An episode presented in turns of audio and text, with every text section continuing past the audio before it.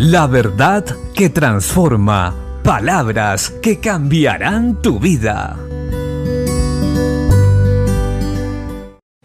La Biblia dice en la carta a los Gálatas capítulo 2 versículos 14 al 16, Pero cuando vi que no andaban rectamente conforme a la verdad del Evangelio, dije a Pedro delante de todos, si tú siendo judío vives como los gentiles y no como judío, ¿por qué obligas a los gentiles a judaizar? Nosotros judíos de nacimiento y no pecadores de entre los gentiles, sabiendo que el hombre no es justificado por las obras de la ley, sino por la fe de Jesucristo, nosotros también hemos creído en Jesucristo para ser justificados por la fe de Cristo y no por las obras de la ley, por cuanto por las obras de la ley nadie será justificado. En este pasaje bíblico Dios nos enseña cómo afrontar los problemas de la iglesia de una manera correcta. Y es cara a cara. Muchas veces los problemas de la iglesia se dejan pasar, simplemente pensando que sin hablar, sin decir nada, se solucionarán. Y la verdad es que la mayoría de las veces esto no pasa así. Hay que hablar, corregir, instruir para que la gente cambie y entonces su vida sea transformada y sea luz para otros. En este caso en particular el apóstol Pedro estaba teniendo una doble vida. Uno era frente a la iglesia y otro era frente a los judíos.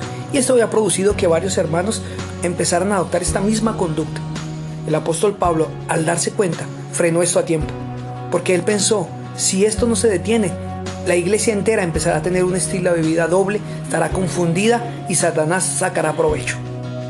Nosotros como líderes, como pastores y como hermanos en general, debemos tener la misma actitud del apóstol Pablo. En el momento que nos demos cuenta de que algo está pasando, de que algo se está haciendo mal y está trayendo malestar y está trayendo y está dañando la iglesia del Señor, debemos hablar. No debemos callar. El quedarnos callados no produce cambios. Dios nos mandó hablar la verdad. Llamemos aparte a los hermanos que están cometiendo errores, que están pecando, que están haciendo algo inadecuado y que está trayendo malestar a la iglesia. Digámosle la verdad. Encaremos el problema con amor digámosle lo que están haciendo mal para que se corrigen. Démosle la mano para ayudarles a cambiar. Y esto producirá vida en la iglesia, transformación, testimonio al mundo y la gente querrá buscar al Señor. Salgamos de la mentira y del engaño de que todo se solucionará si esperamos, si que Dios va a obrar. En la mayoría de los casos, nosotros somos los que tenemos que obrar. Dios nos dio la palabra, la doctrina, el espíritu para enseñar a otros, para perfeccionar a otros con su palabra. No esperemos que cambien solos, porque si no va a traer mal a una congregación entera y tal vez produzca que algunos ya no estén en el Evangelio. Así que levantémonos y hablemos la verdad, corrijamos el pecado a tiempo y veremos cómo Dios va a obrar de una manera poderosa en nuestras congregaciones. Bendiciones.